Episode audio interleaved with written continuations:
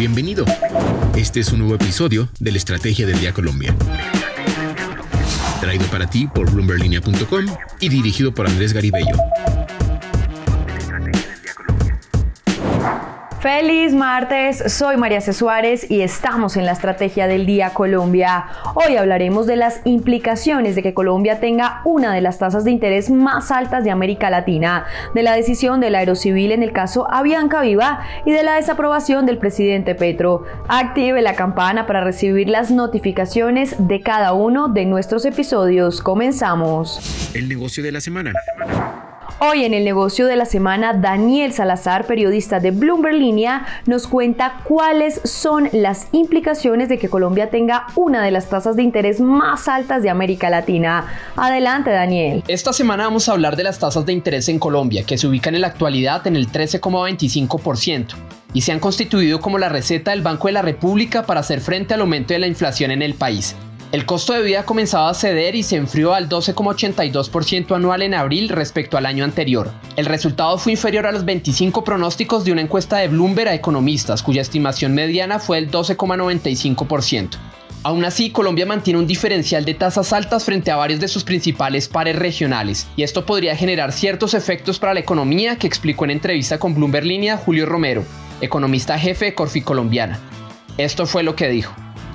Entonces sí, efectivamente las tasas de interés en Colombia eh, están en niveles altos, 13,25% es la tasa de política monetaria, eh, más alta que la mayoría de países emergentes y de América Latina. Tengamos en cuenta que pues, el país empezó algo rezagado en el, aumento, en el ciclo de aumento de tasas y también se ha, se ha extendido ese proceso de, de endurecimiento de la política monetaria por las condiciones de inflación eh, en Colombia.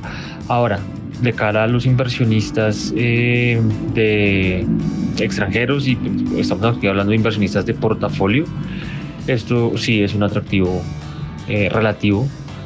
Mm, el carry trade, es decir, la, el diferencial entre la tasa de interés que recibe un inversionista en un país respecto a la que recibe en Estados Unidos, está en niveles elevados y superiores a, como te decía, a la mayoría de otros países en la región.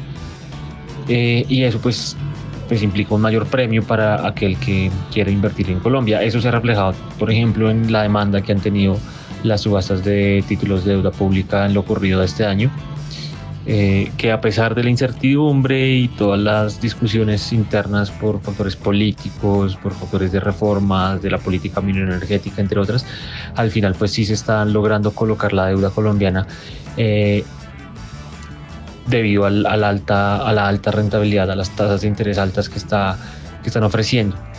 Si quiere leer más de este tema, los invitamos a visitar bloomberlinia.com. Entonces, nuestra pregunta del día es, ¿qué opina de que la tasa de interés del Banco de la República se ubique en 13,25%? Los invito a participar acá en Spotify. Lo que debes saber.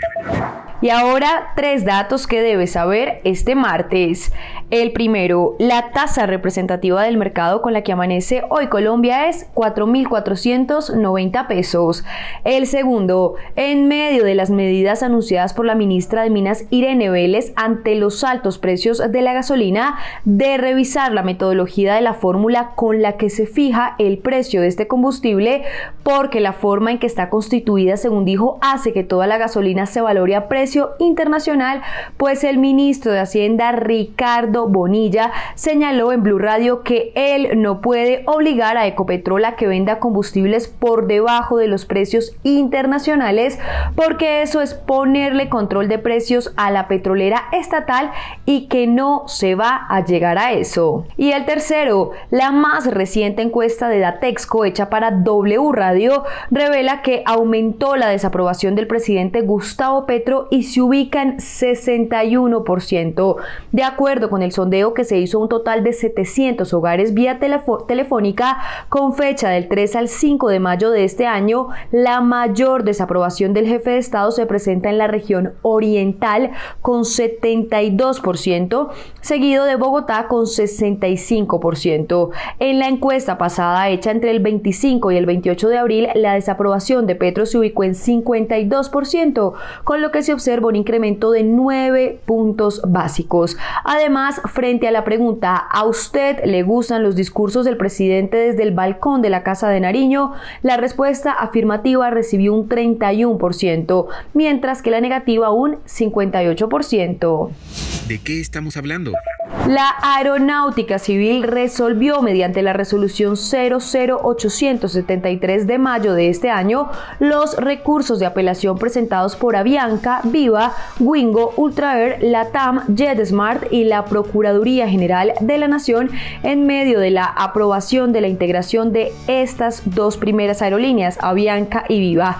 Pues bien, su decisión fue confirmar esta operación modificando algunos de las, algunas de las condiciones que había determinado, por lo que quedan así que a través de Avianca se establezca un espacio de negociación y de ser factible se suscriba un documento que materialice un acuerdo con Satena, la aerolínea colombiana estatal, dentro del cual se analice y se discuta como mínimo y sin limitarse a ello acuerdos interlínea o de código compartido y la certificación IOSA. Adicional a eso, mucha atención que el límite de aporte económico total de Avianca a Satena en caso de llegar a un acuerdo sería de hasta 300 mil dólares y que el periodo de negociación se extenderá hasta por ocho meses contados a partir de la notificación de la implementación de la integración. Otras condiciones que se respeten y atiendan los derechos de los usuarios de Viva Air y la devolución de los slots de salidas y llegadas que recordemos son esos espacios de aterrizaje en los aeropuertos. Esto ajustándolos de tal manera que se utilice de forma más eficiente la infraestructura del aeropuerto internacional El Dorado. Queda entonces el balón en la cancha de Avianca frente a si desistirá de esta integración o si por el contrario va a aceptar estas condiciones y a seguir adelante con esta operación. Recuerden seguir este podcast y activar la campana para recibir las notificaciones de cada episodio y así estar al tanto de lo que pasa con la economía y los negocios. Los invito también a que visiten bloomberlinia.com donde pueden ampliar cada uno de los temas que tratamos hoy. No olviden que acá está la información independiente que une a América Latina. Nos escuchamos mañana. Esta fue la Estrategia del Día Colombia dirigido por Andrés Garibello, producido por Arturo Luna y Daniel Hernández. Que tengas buen día.